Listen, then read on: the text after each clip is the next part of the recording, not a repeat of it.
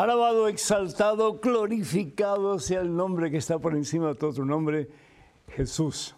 Jesús, palabra que significa Dios salva. Y eso es lo que quiere Dios hacer en ti y en mí cada día de nuestra vida, en el día de hoy. Sí, que vengamos a Él, que nos reconozcamos hijos de Él y que juntos caminemos con Jesús hacia nuestra meta que es el cielo. ¿Qué tal queridos hermanos amigos? Qué alegría estar con ustedes en este su programa. Conozca primero su fe católica, soy el Padre Pedro Núñez. Hoy tenemos un interesantísimo programa cargado de bendiciones para todos y cada uno de ustedes.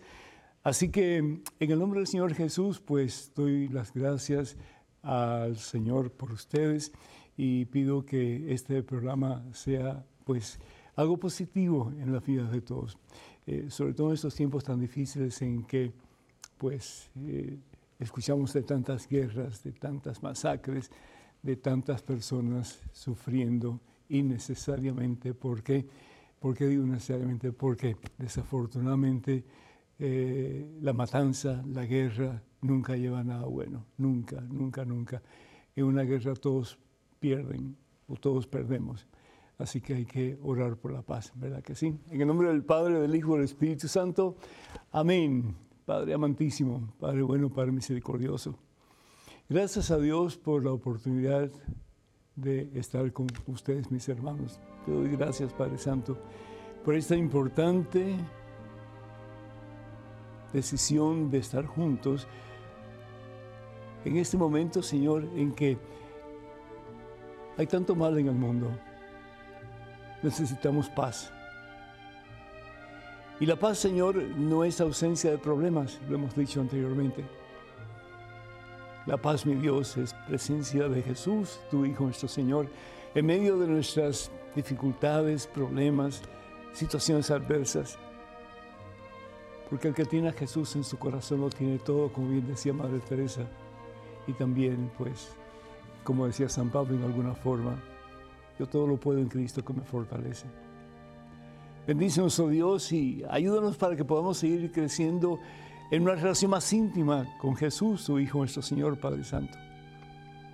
Y que a través de nuestra relación con Jesús podamos influenciar a otros positivamente para que ellos también opten por caminar en el camino de Jesús. Yo soy el camino, yo soy la verdad, yo soy la vida, dice el Señor Jesús. No hay otro camino.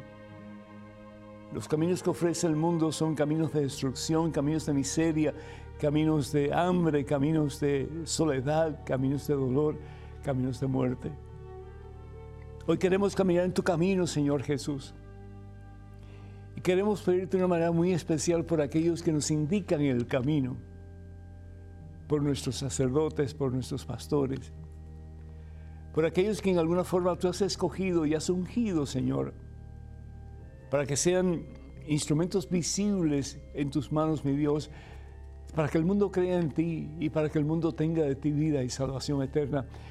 No somos islas separadas unos de otros, Señor, somos una entidad, somos el cuerpo de Cristo, Padre Santo, somos la iglesia.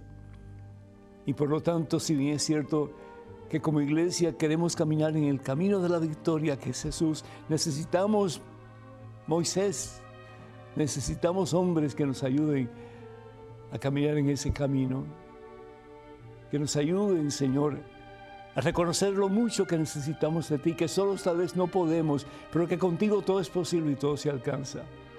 Bendice mi Dios, Padre Santo, a cada uno de tus hijos. Ayúdanos, oh Dios, a crecer en estatura y en santidad ante tu presencia, ante el mundo entero.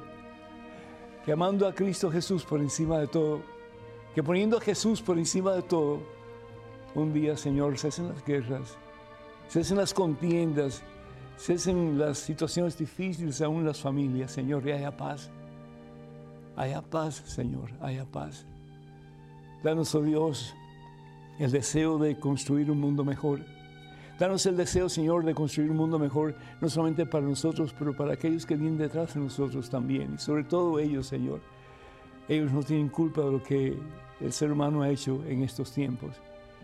Pero sí pedimos, oh Dios, de todo corazón, que nos ayudes para que ellos puedan disfrutar de una paz que tal vez en muchas circunstancias diferentes nosotros no hemos podido tener. Ayúdanos, oh Dios. Ayúdanos a reconstruir este mundo. Este mundo, Señor, como tú nos has dado, es tu regalo para nosotros. Y al principio todo lo que hiciste, Señor, era bueno.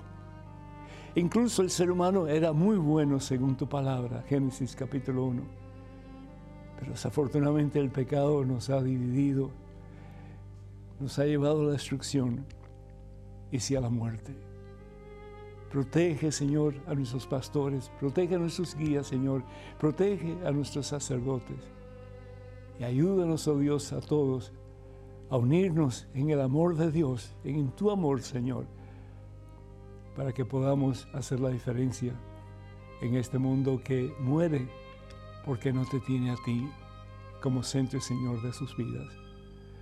Ayúdanos, oh Dios, a ser reflejos vivos de la presencia de Jesús en este mundo que por amor nos ha dado. A ti la gloria, Padre Santo, la honra y el poder, en el nombre de Cristo Jesús, por los siglos de los siglos. Amén. Bendito sea Dios. Hermanos, damos gracias a Dios por tantos de ustedes que nos escriben, que nos llaman pidiendo oración. Para nosotros es un privilegio poder, eh, pues, en alguna forma compartir con ustedes y apoyarlos en la oración, sabiendo que la, la oración tiene poder, las puertas del cielo se abren y recibimos múltiples bendiciones. Así que gracias por todos ustedes que nos permiten apoyarlos en oración para que Dios pueda hacer su obra maravillosa en todos ustedes, en todos nosotros. Damos gracias a Dios por María Cristina Ferraz, pide por su mamá Josephine Bonilla, que tiene 102 años, bendito sea el Señor. Ambos son sus fans, dice eh, su, su escrito, para que mejore de una gripa y también pues pide oración por su hermano y por su hijo. Eh, que Dios lo siga bendiciendo con el maravilloso programa, dice ella, eh, que brinda a todos los católicos y a los no católicos también. Pues con todo gusto, aquí estamos al pie del cañón, como dicen, y queremos pues seguir proclamando la verdad, que al fin y al cabo es Jesús el Señor, Él quien dice, yo soy el camino, yo soy la verdad, yo soy la vida. Hay muchas personas que dicen, yo tengo una verdad diferente, pero verdad solamente es una, y la verdad es Dios. Rafael Antonio eh, de República Dominicana felicita eh, por la programación de WTN. Muchísimas gracias, mi hijo, que Dios te bendiga y gracias por tu sintonía. Margarita de Tucson, Arizona, pide oración por su hermana Beatriz y también por su sobrino Jesús. Eh, también por el alma de Russell Weber. Que el Señor les bendiga a todos en abundancia. Y por Russell pedimos que el Señor, si no ya, pronto le dé la corona de los santos, que es el cielo. Joaquín Mora de Providence, Rhode Island, eh, da gracias al Padre Pedro por su programa. Joaquín, muy agradecido, muchísimas gracias, Dios te bendice. Y Dolila de República Dominicana pide oración por su salud por su familia y por el mundo entero. Pues nos unimos a ti para oración por tu familia y también por la paz en el mundo entero. Pedro Calderón Fernández de Perú, de Perú saluda al Padre Pedro. Muchas bendiciones para ti, hermano, y cuídate mucho y bendice, bendecimos a tu familia también. Y Estela Miami, Florida, pide oración por su esposo Eduardo. Muchas bendiciones para Eduardo para toda tu familia también. Y pedimos también por todos aquellos que solicitan oración a través de nuestras redes sociales. Y queremos enumerarlas para que ustedes pues sepan eh, cuáles son en caso que todavía no los conozcan, ya que los únicos medios oficiales de las redes sociales de este servidor pues son las siguientes. Estamos en Facebook y para comunicarse con nosotros a través de Facebook, por favor vayan a facebook.com diagonal. Pedro Núñez, facebook.com diagonal. Pedro Núñez. Y los invitamos, si no se han inscrito en la página, que lo hagan para que reciban pues eh, con cierta regularidad impulsos mm, de fe, de esperanza, de amor, etcétera, y sobre todo eh, centrados en Cristo Jesús nuestro Señor. Estamos también en Instagram, en YouTube y en X. Eh, para comunicarse con nosotros, por favor, vayan a Padre Pedro Núñez, Padre Pedro Núñez. Y por favor tengan en cuenta eh, eh, que hay mm, gente que trata de pedir dinero en nuestro nombre y eso nunca lo vamos a hacer a través de estos medios que acabo de mencionar. Pues bien, quiero recordarles o decirles o compartir con ustedes que el tema de hoy es apoya a tus pastores, es decir, apoya a esos que están en liderazgo en la iglesia, apoya por el amor de Dios a tus sacerdotes.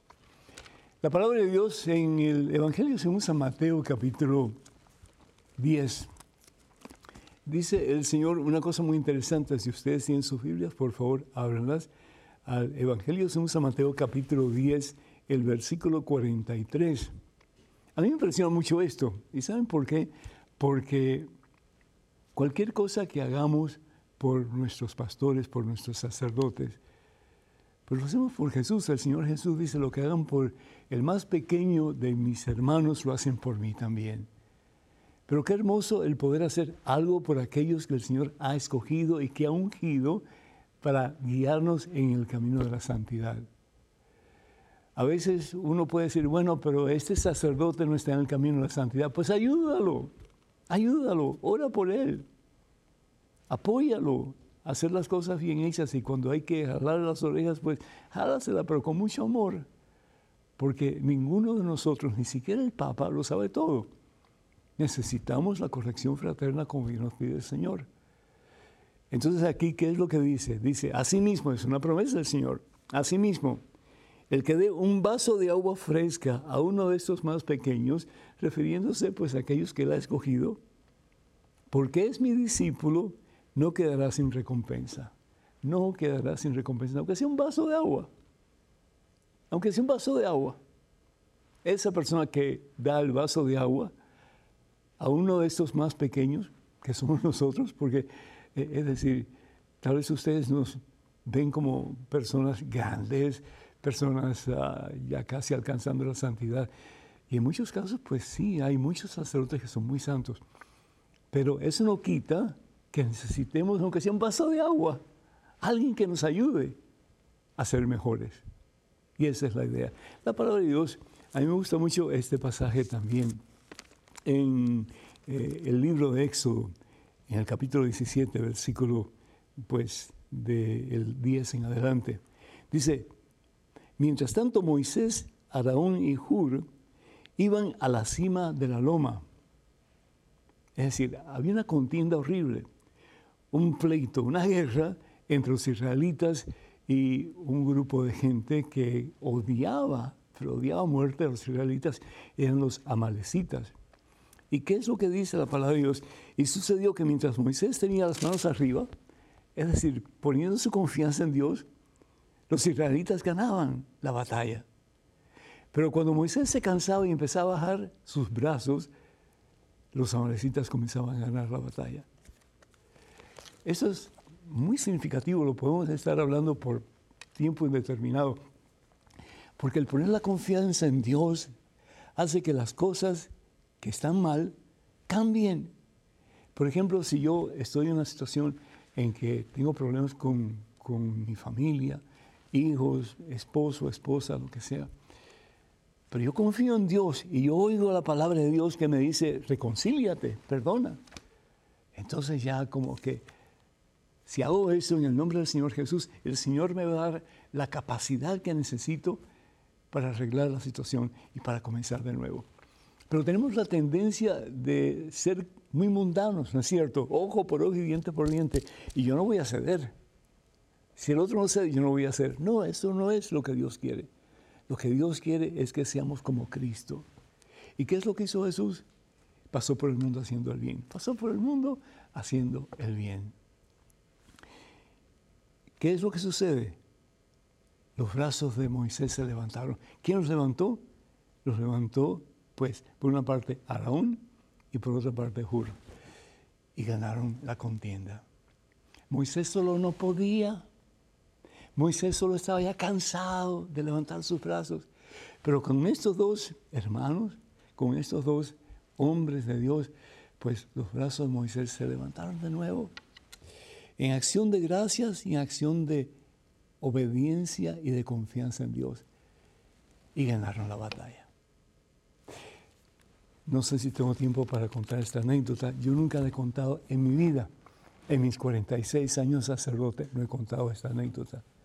Resulta que cuando me asignan la primer parroquia en Nuevo Orleans. La parroquia se llama San Jerónimo.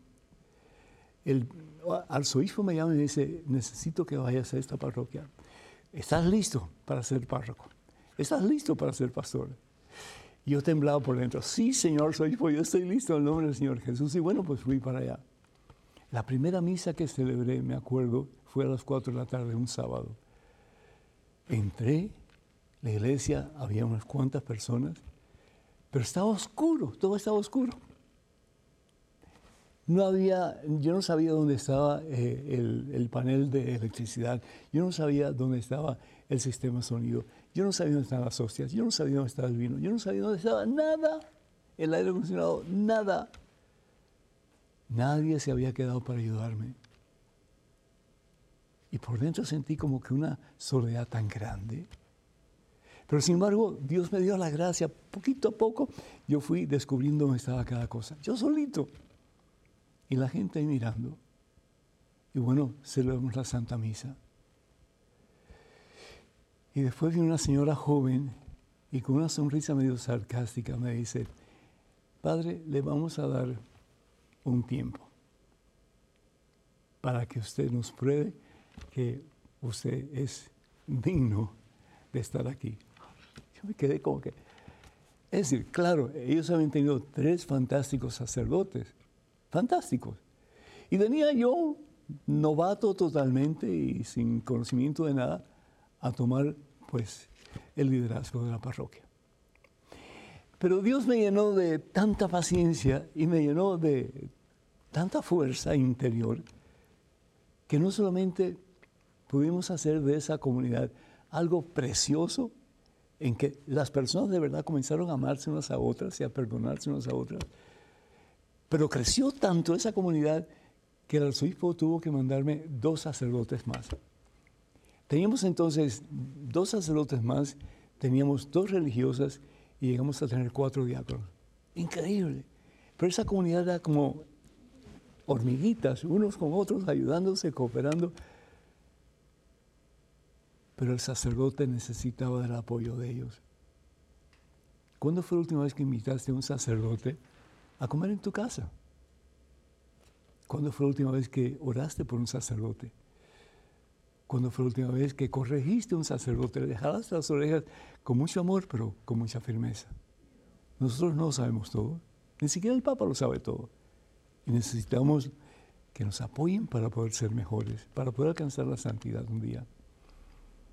Yo digo esto, lo digo varias veces, y para mí es muy cierto el pueblo de Dios, ustedes, la comunidad, tienen el poder, la autoridad de levantar un sacerdote o de aplastarlo. Que el Señor nos dé la gracia para poder preocuparnos por nuestros sacerdotes, apoyarlos, sí, en todo el sentido de la palabra, en lo que podamos, para que un día el Señor Jesús nos diga bien hecho. No diste un vaso de agua, diste mucho más. Y ayudaste a mis hijos escogidos por mí para que tuvieran sus brazos siempre en alto, enseñándolo al pueblo que con nuestra confianza puesta en Dios, todo lo podemos y todo lo hemos de alcanzar.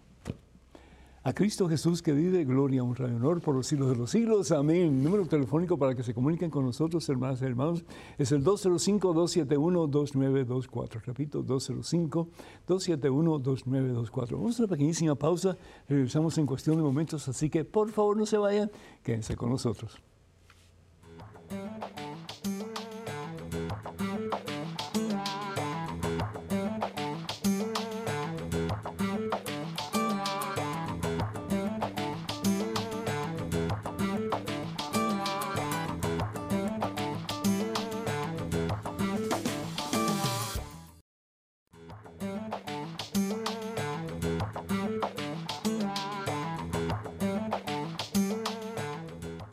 Bendito sea el Rey de Reyes y Señor de Señores Jesucristo. Hermanos y hermanos, bienvenidos a este segmento de su programa. Conozca primero su fe católica, soy el Padre Pedro Núñez. Tenemos una llamada desde Miami Beach, Florida. Gema, ¿me escucha? Padre, ¿me escucha? Buenos días. Muy bien, por la gracia de Dios le escucho muy bien. Adelante, por favor, con su pregunta o comentario. Amén, Padre. Eh, padre, eh, yo solamente eh, quería que usted me aconsejara. Em, resulta de que yo vivo aquí en Miami Beach y entonces la parroquia, la, la iglesia de nosotros se mantiene cerrada, cerrada. no la abren sino a las siete y media de la mañana. Mi pregunta es, ¿Cómo hacemos nosotros para adorar el Santísimo si nunca está expuesto, la iglesia nunca está abierta? ¿Qué, qué, me aconseja usted que haga? Porque estamos viviendo tiempos muy difíciles en toda la humanidad, donde nosotros queremos sentir ese, ese, ese, ese apoyo de Jesús y lo adorar para que nos dé fuerza y fortaleza, pero es imposible, es imposible porque la puerta, la puerta de la casa de Él está cerrada. Muchísimas gracias, Gemma. Muy interesante su pregunta. ante todo, eh, estar consciente de que la razón por la cual algunas iglesias cierran durante los tiempos en que no hay servicio, es porque ha habido mucho vandalismo, desafortunadamente. Eh, hay personas que no respetan las cosas de Dios y por lo tanto hacen cosas que son pues graves, ¿verdad?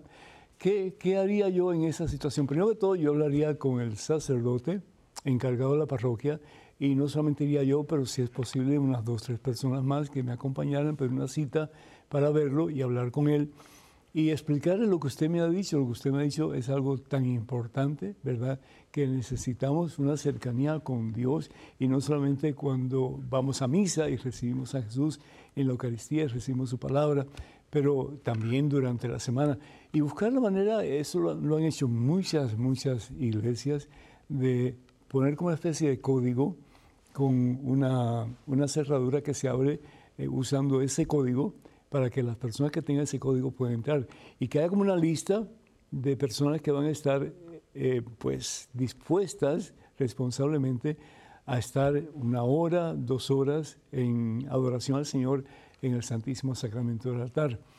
Yo estoy seguro que se podría hacer una buena campaña y recoger bastantes uh, firmas uh, y horas de cuando las personas pueden participar y creo que sería una misión fabulosa que usted pudiera comenzar de evangelizar al pueblo, reconociendo lo mucho que necesitamos del Señor y de su cercanía, como dije anteriormente.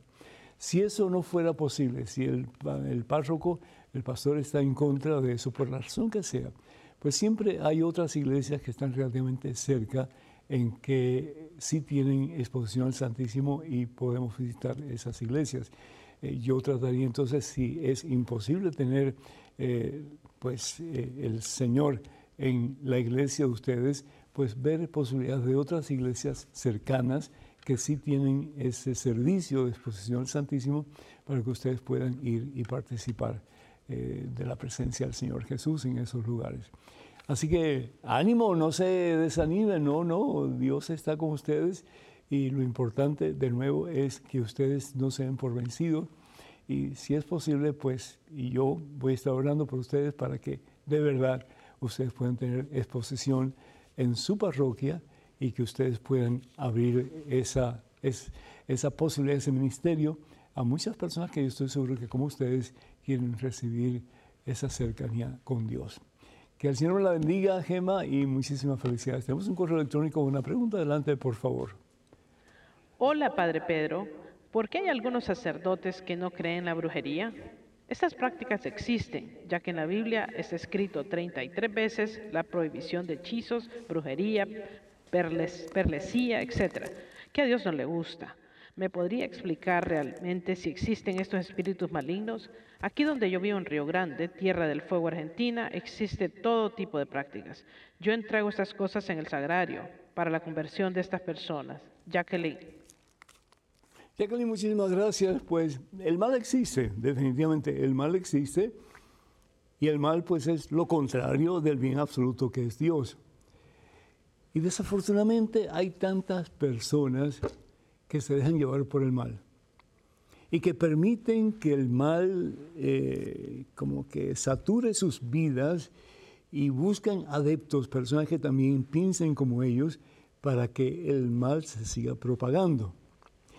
La palabra de Dios, sin embargo, y esto pues lo hemos leído anteriormente, en el eh, libro del Deuteronomio, en el capítulo 18, versículos pues del 10 en adelante, y ojalá que lo puedan leer todo, yo no puedo leer todo porque es demasiado largo y no hay tiempo.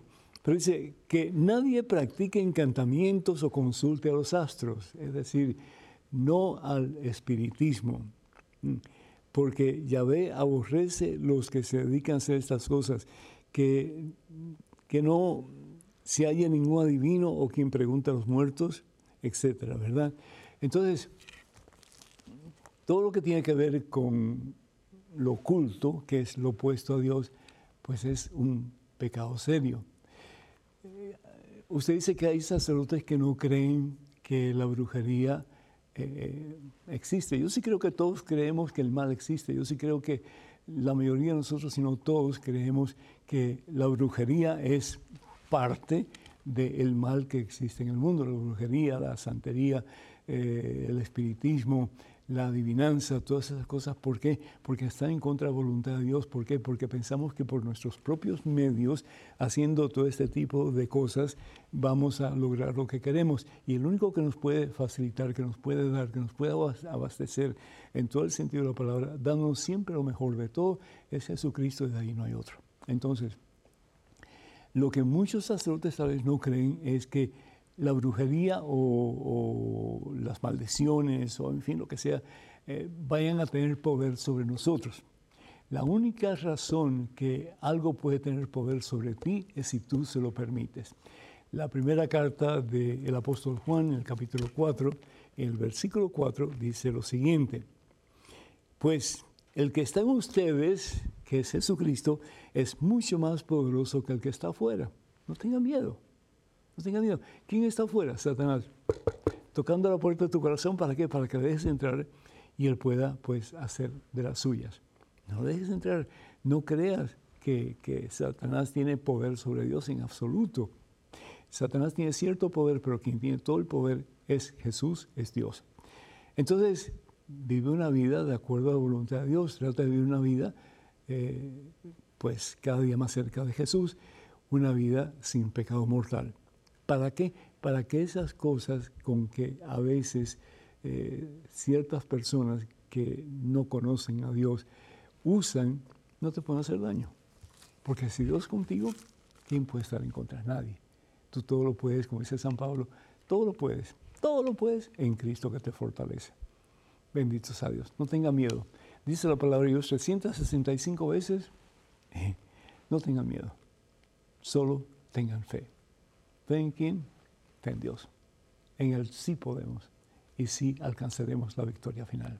Tenemos un correo electrónico. Una pregunta adelante, por favor. Buenas, Padre. Quisiera saber el libro o lugar en la Biblia en donde dice que María, la Madre de Jesús, y los santos interceden por los muertos. Yo lo escuché decir esto, pero por más que he buscado en la Biblia, no lo he encontrado. Ronald. Ronald, el Señor te bendice. Muchísimas gracias por tu, por tu pregunta. Mm. Si, si, nosotros vamos a buscar dónde dice eso que tú me dices, que, eh, los, que María Santísima y los santos interceden por los muertos, así, con esas palabras, no lo vas a encontrar en ninguna parte en la Biblia. Pero hay algo que se llama reflexión teológica, algo que es lógico, es decir, si el Señor nos pide que oremos los unos por los otros, si somos un cuerpo, el cuerpo místico de Jesucristo, y Él es la cabeza, ¿sí? Primera de Colosenses, el capítulo 1, versículo 18. ¿Qué es lo que dice la palabra de Dios? Que Él es la cabeza y nosotros somos el cuerpo. Al ser bautizados somos el cuerpo de Cristo. Entonces nos dice la palabra de Dios, ¿verdad? Aquí en Macabeos, segundo Macabeos, que no todas las Biblias tienen estos libros porque estos libros son deuterocanónicos y los protestantes los quitaron, realmente quien los quitó fue Martín Lutero. Sin ninguna autoridad, en absoluto, pero porque le dio su real gana, los quitó. Porque en este caso, aquí se habla de la oración por los muertos. No de María Santísima en particular, no de los santos en particular, pero como nosotros todos, como cuerpo de Cristo, no solamente podemos, pero tenemos la obligación de rezar por aquellos que están en camino al Señor, que están en el purgatorio. Dice la palabra de Dios, porque si no hubieran creído que los que habían caído resucitarán, habría sido inútil y ridículo orar por los muertos. Pero nosotros sí creemos en la resurrección. ¿Por qué? Porque Dios no es un Dios de muertos, Dios es un Dios de vivo. Evangelio según San Marcos capítulo 12, versículo 27. Ustedes están muy equivocados. Dios no es un Dios de muertos, Dios es un Dios de vivo. Entonces, ¿qué es lo que nos pide la palabra de Dios? Que oremos los unos por los otros. Y oremos particularmente por aquellos que tal vez tienen más necesidad de Dios. Y los que están en el purgatorio definitivamente tienen necesidad de Dios. ¿Por qué? Porque están casi para alcanzar a Dios, para unirse a Dios, pero sin embargo todavía no pueden, porque están depurando sus faltas. Acuérdense, y hay gente que dice, no, pero si yo eh, me arrepiento y confieso que he pecado, el Señor me perdona. Si el Señor te perdona, pero te quedan las, las secuelas de tu pecado, te quedan las cicatrices de tu pecado. ¿Y qué es lo que pasa? No puedes ir a la presencia de Dios que es todo puro, todo santo, todo perfecto y todo imperfecto e impuro. Entonces tiene que haber un proceso de purgación. Si vamos a la primera carta de San Pablo a los Corintios, en el capítulo 3, versículo 15 en adelante, vemos cómo eh, el purgatorio existe. ¿Y qué es lo que pasa? Nos vamos a salvar, dice la palabra de Dios, pero como a través del fuego. ¿Y qué es el fuego en este caso? El amor puro de Dios hemos pecado porque cuando pecamos no somos amorosos ni con Dios, ni con el prójimo, ni con nosotros mismos tampoco.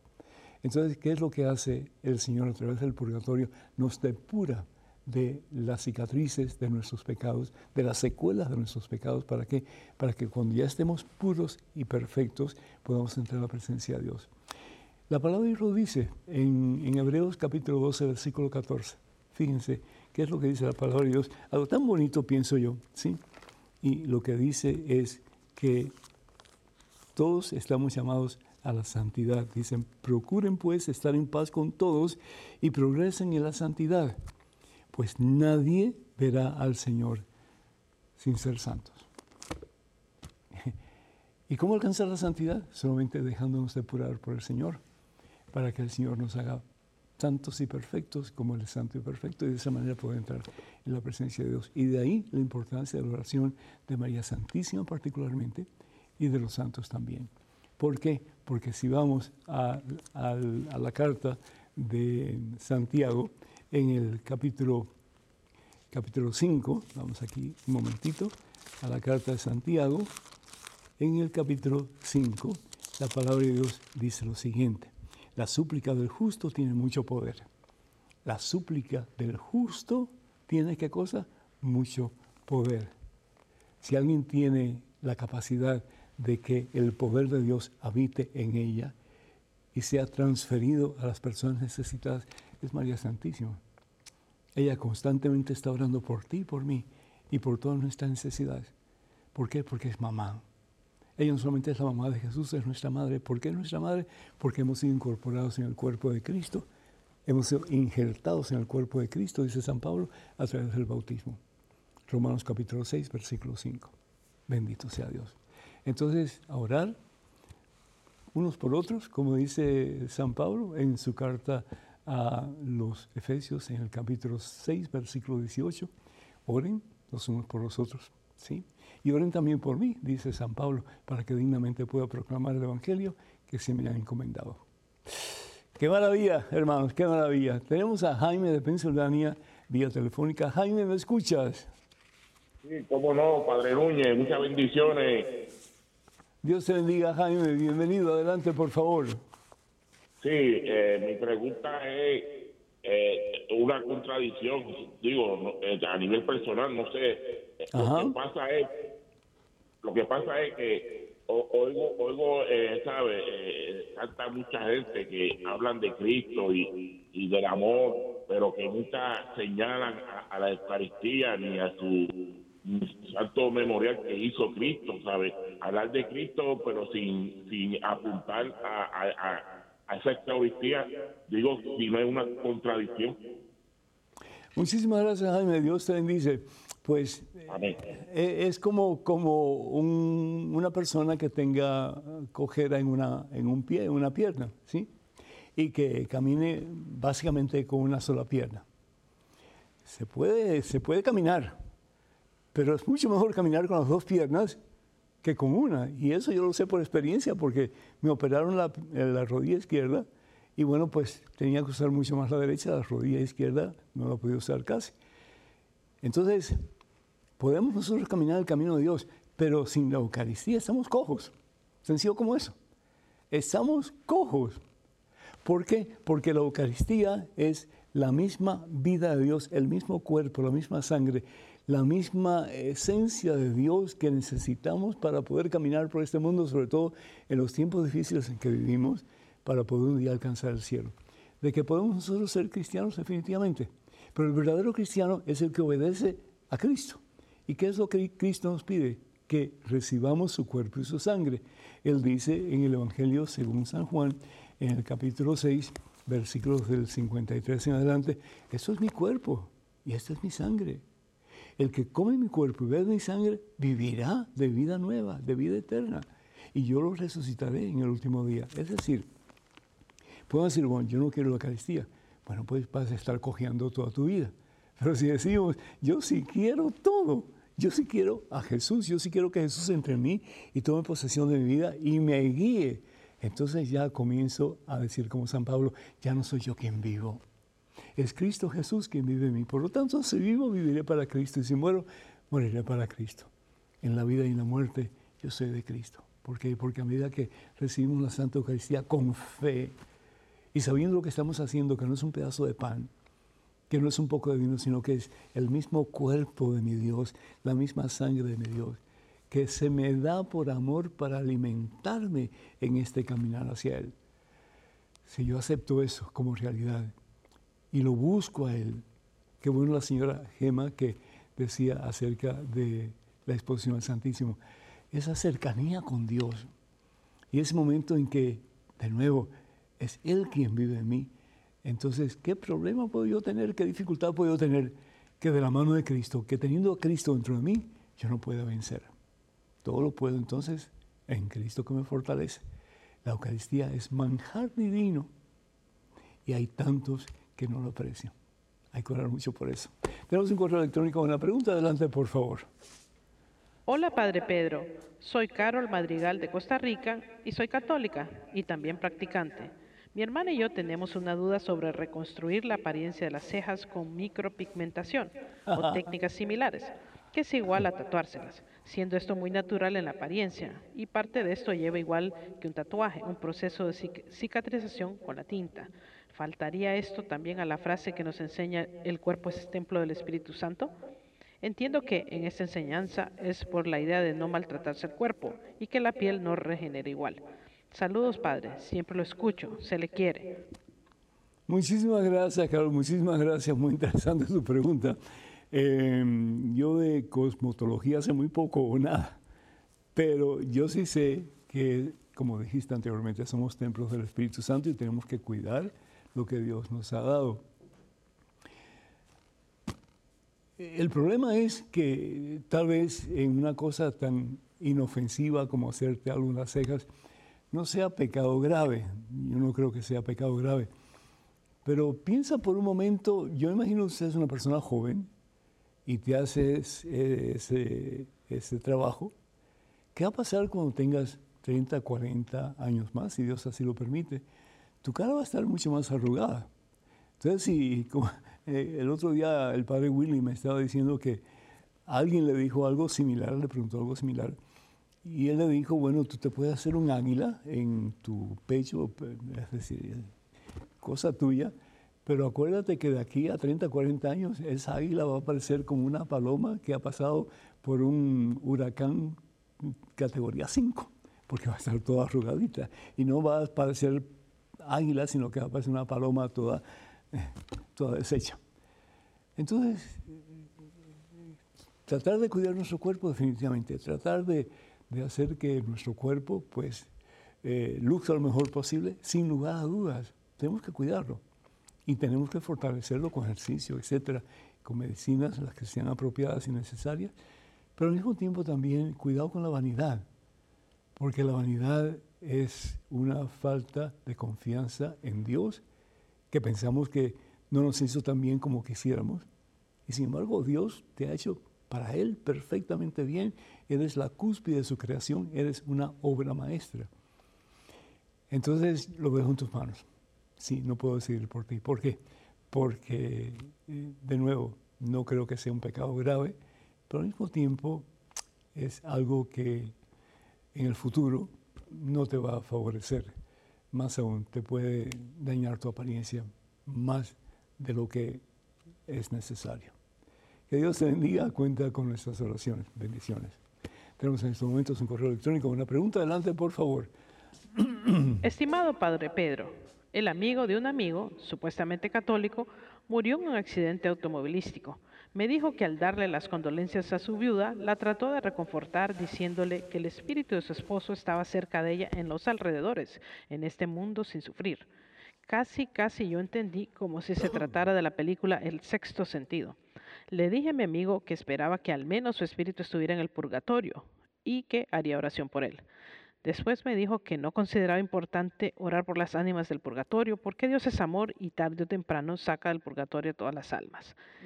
Estoy convencido de que orar por las almas de los fieles difuntos es una obra de misericordia, pero ¿cómo argumentar con razones irrefutables que debemos hacerlo si a mi parecer tampoco creen en la existencia de este lugar? ¿Qué pasaría si fuésemos todos egoístas y no oramos por ella? Muchas gracias, Eddie, desde Ciudad de México. Eddie, Dios te bendice. Muchísimas gracias. Este señor tiene una teología completamente diferente a la teología de la Iglesia Católica, que enseña primero que todo que el purgatorio sí existe. Si nosotros vamos, por ejemplo, a la primera carta de San Pablo a los Corintios, el capítulo 3, versículos del 15 en adelante. Vamos a ver aquí, rapidito, a ver si encontramos. Ah, ok. Dice la palabra de Dios lo siguiente, fíjense. Un día de nuevo, 1 Corintios capítulo 3, versículo 3 en adelante. Un día se verá el trabajo de cada uno, esas son las obras que hemos hecho. Y la obra, al fin y al cabo, ¿cuál es? La obra es el amor. Tuve hambre, me diste de comer, tuve sed, me diste de beber. Evangelio según San Mateo, capítulo 28, perdón, 25, versículos del 40 en adelante. Sí, el amor. ¿Por qué? Porque estamos llamados a ser discípulos de ese que es amor puro, que es Jesús. Entonces, eh, el Señor nos da un mandamiento. Evangelio según San Juan, capítulo 13, versículos 34 y 35. Nos da un mandamiento nuevo. ¿Y cuál es el mandamiento? Amense los unos a los otros como yo los he amado. Si cada esposo comenzara a amar a su esposa de esta manera, de darlo todo por amor a ella, de ponerla a ella después de Dios por encima de todo lo demás, incluyendo sus hijos, incluyendo su propia vida, si la esposa hiciera lo mismo por su esposo, si hiciéramos lo mismo por nuestros peores enemigos, qué diferente sería el mundo. Sí. Continúa diciendo la palabra de Dios. Será público en ese día del juicio cuando todo sea aprobado por el fuego. ¿Y qué es el fuego? En este caso, el amor puro de Dios. Si vamos a Hechos de los Apóstoles, el capítulo 2, versículos 1 al 10, vemos como de pronto se empezaron a posar sobre todos aquellos discípulos y muchos más todavía, fuego, llamas como de fuego que se fueron como que asentando en la persona de cada uno de ellos. Pero este fuego no es que queme, este fuego es el amor de Dios, ¿sí? que transforma el corazón del ser humano si el ser humano se deja transformar por él. El fuego pues probará la obra de cada uno. Si lo que se ha construido, es decir, lo que hemos hecho en este mundo, resiste al fuego será premiado. Al cielo vamos.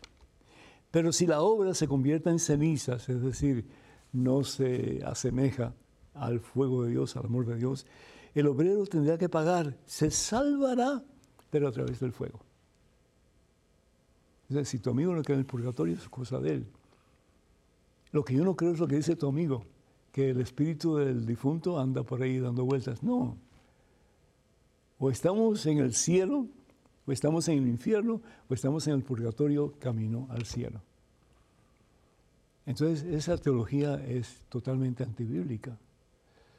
Orar por las ánimas del purgatorio definitivamente son actos de misericordia.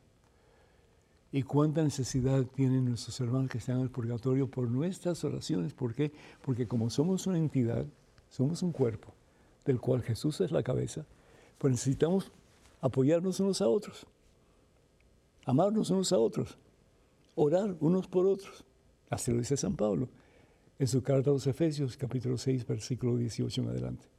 Oren los unos por los otros. ¿Y cuánto más debemos de orar por las personas que están en el purgatorio? ¿Para qué?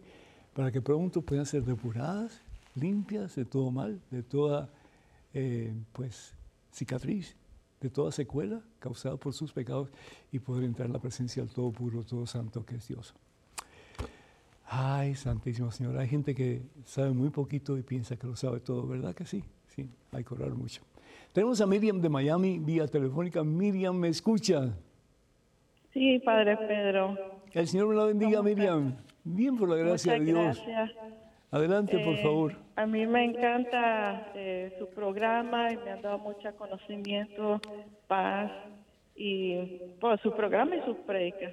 Gracias. Eh, estoy, tengo una pregunta para usted, Padre Pedro. Eh, yo hice un curso de vida en el Espíritu porque me gusta todo de la renovación carismática. Ajá. Pero mi esposo dice que eso tiene algo de protestante y yo le digo que no. Entonces quisiéramos que nos aclarara, por favor.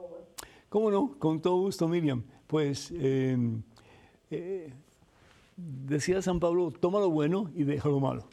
¿Sí? Toma lo bueno. ¿Y qué es lo bueno? Pues la alegría de nuestros hermanos em, pentecostales, por ejemplo, eh, el, alabar a Dios, eh, alzando las manos, acuérdense, alzar las manos no es nada protestante ni evangélico. Esto lo hizo Moisés, como dije anteriormente, que levantaba las manos en acción de no solamente gracias a Dios, pero también de su confianza puesta en el Señor. Entonces no hay nada malo con hacer cosas que sean buenas, que nos ayuden a crecer en santidad. Lo que es malo sería usar la doctrina de los hermanos evangélicos que no creen en María Santísima, que no creen en la Eucaristía, que no creen en el sacramento del matrimonio, etcétera, etcétera, etcétera. Depende con qué pastor tú estés.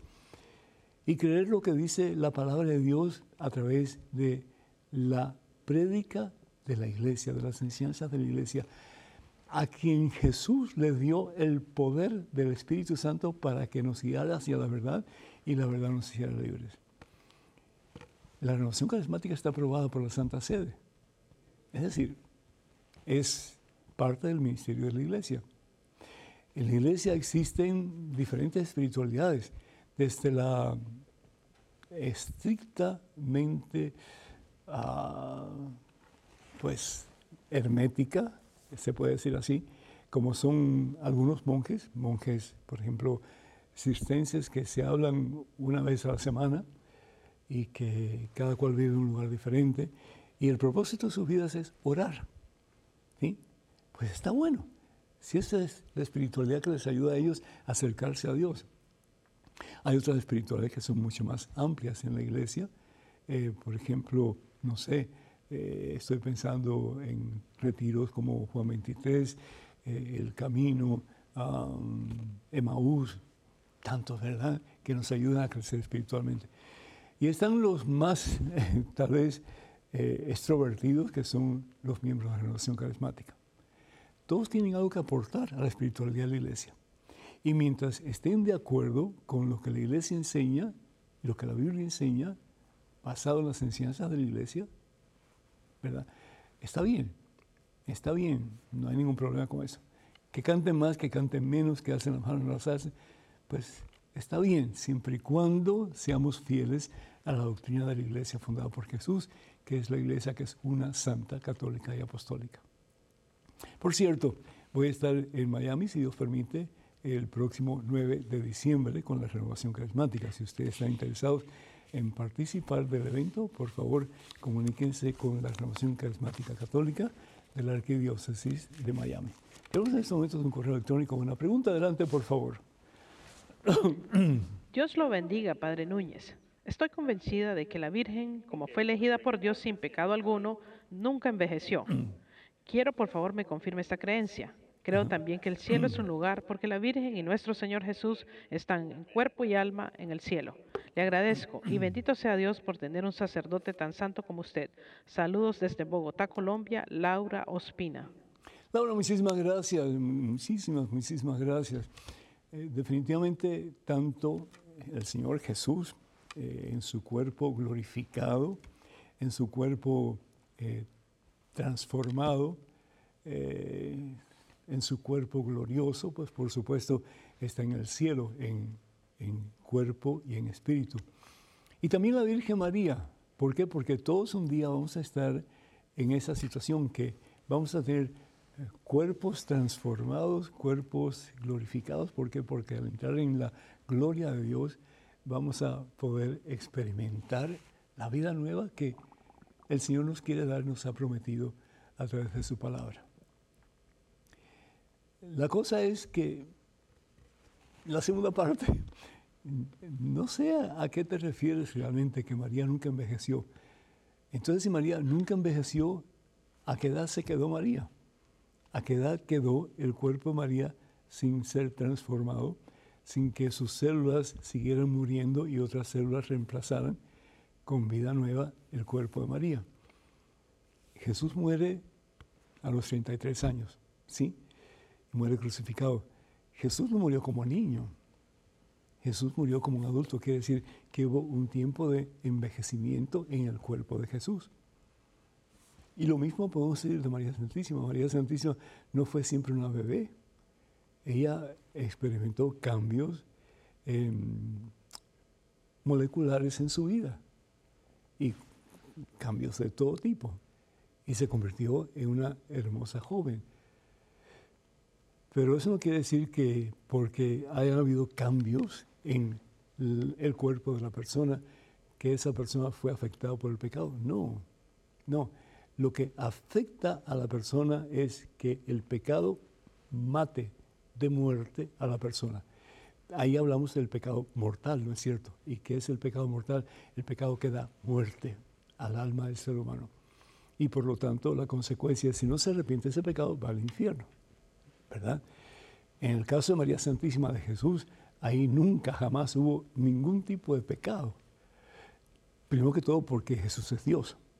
Jesús es un hombre como nosotros, un ser humano como nosotros, de carne y hueso como nosotros, pero Jesús es Dios.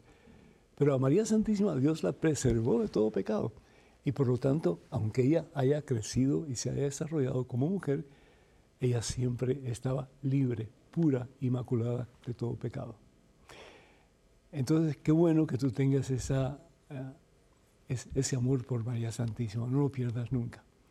Pero acuérdate que el ponerse viejo no es algo negativo, por el contrario, puede ser algo muy positivo porque ganamos más experiencia, eh, tenemos ah, una sabiduría un poco más amplia y tantas otras cosas más, ¿no? Así que, pues, ánimo, eh, muchas bendiciones para ustedes.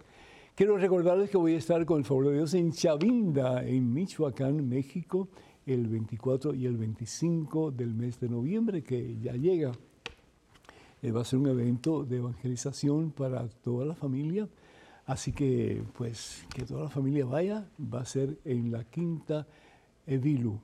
Evilu.